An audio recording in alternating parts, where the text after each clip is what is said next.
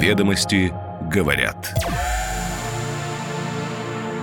Среда, 12 июля 2023 год. О чем сегодня пишет главная деловая газета страны. Листаем и отмечаем то, что нужно внимательно прочитать.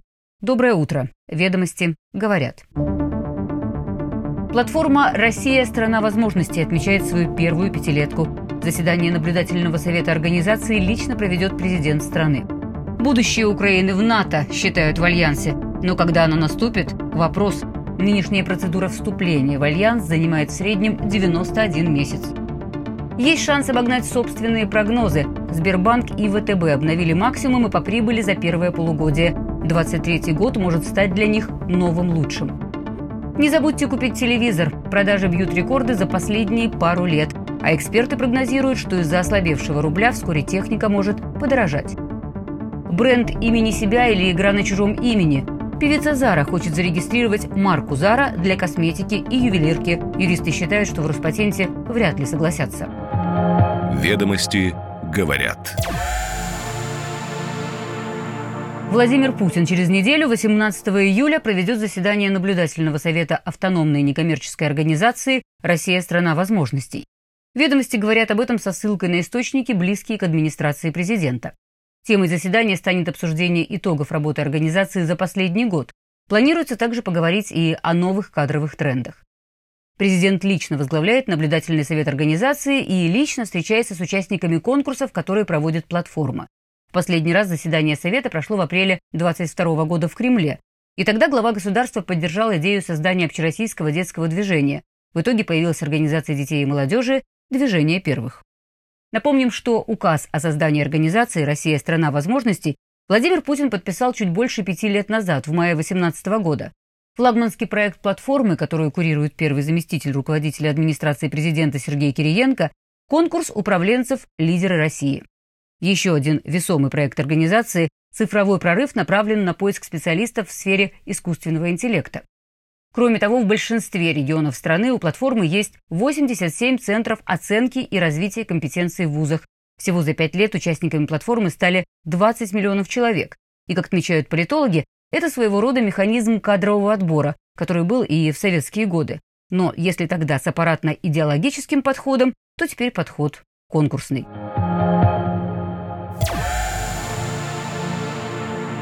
Накануне начал работу саммит НАТО в Вильнюсе. В его повестке связанные с Украиной вопросы, утверждение планов мероприятий против России, членство Швеции в НАТО, которое поддержал накануне президент Турции Эрдоган и другое.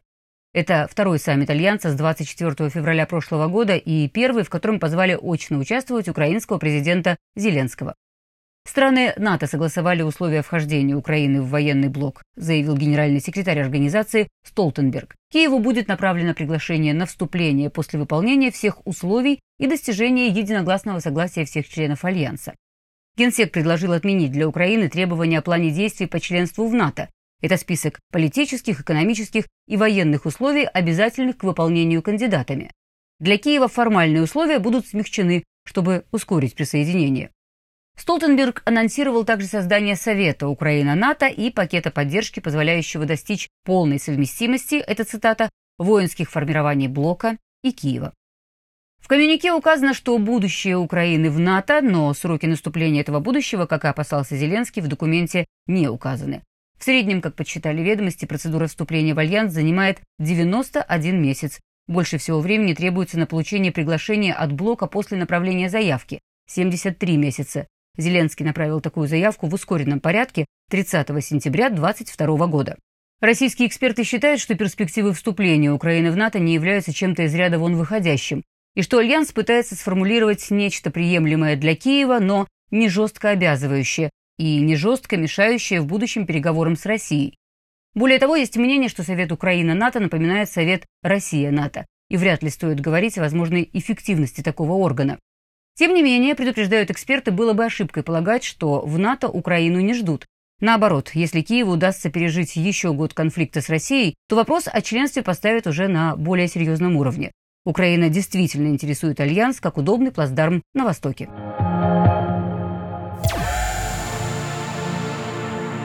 Российские банки продолжают рапортовать о рекордных прибылях. Сбер в первом полугодии заработал без малого 728 миллиардов рублей по российским стандартам бухучета.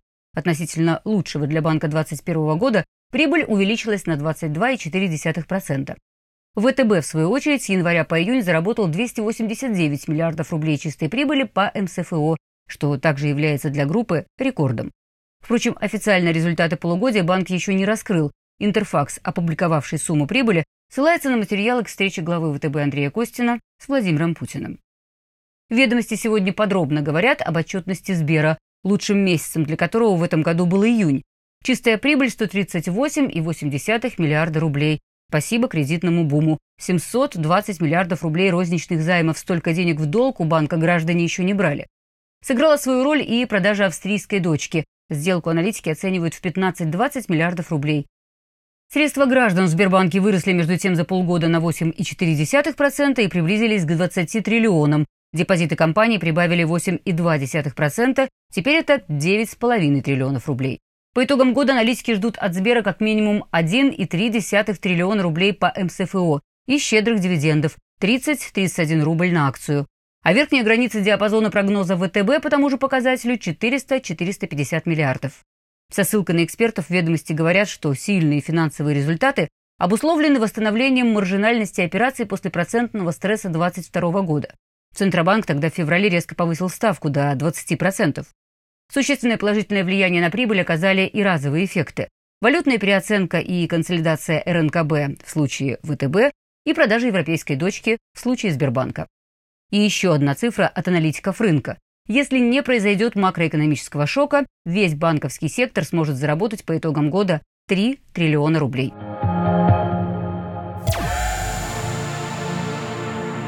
Число проданных в России телевизоров в первом полугодии превысило не только уровень год к году, но и продажи до начала спецоперации и массового ухода иностранных брендов с российского рынка. 3 миллиона 800 тысяч штук, на 35% больше, чем год назад. Это следует из статистики F плюс тех Marvel, Рост спроса подтверждают и продавцы электроники. При этом в денежном выражении сегмент год к году сократился на 7,5% и произошло существенное перераспределение долей брендов. Если год назад 60% рынка телевизоров в деньгах занимали корейские компании LG и Samsung, сейчас их совокупная доля составляет лишь 22%. При этом растут продажи китайских брендов и собственных торговых марок ритейлеров. Ведущие китайские производители потеснили корейских прежде всего за счет большого ассортимента, в том числе в верхнем ценовом сегменте и более привлекательной стоимости даже при сопоставимых технических характеристиках. В МВидео Эльдорадо вторым трендом называют рост интереса к устройствам из России и СНГ.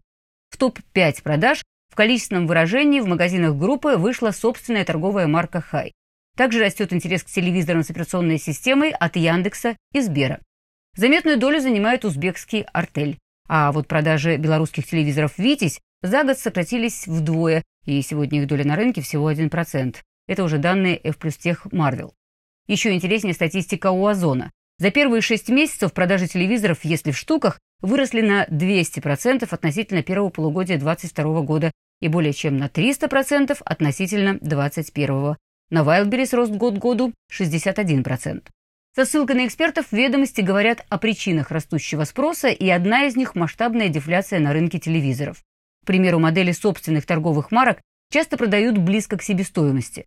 В итоге потребители, которые долго откладывали замену телевизора, получили возможность выбирать устройство в более привлекательной для них ценовой категории. Что касается прогнозов, в бюджетном сегменте ждут затоваривания. В среднем и верхнем борьбу между китайскими марками, частично собранными в России, и отечественными брендами, ну, а в целом рост цены на телевизоры из-за ослабевшего рубля. Впрочем, стремительно это не произойдет. Складские запасы есть.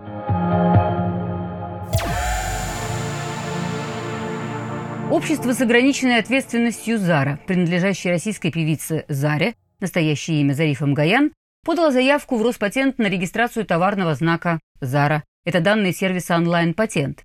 У артистки уже есть один такой знак, но он позволяет проводить только развлекательные мероприятия. Новая же заявка в случае одобрения даст певице возможность выпускать под этим именем косметику, одежду, ювелирные украшения и часы. Также Зара сможет заниматься производством различных продуктов и выпуском алкогольных и безалкогольных напитков.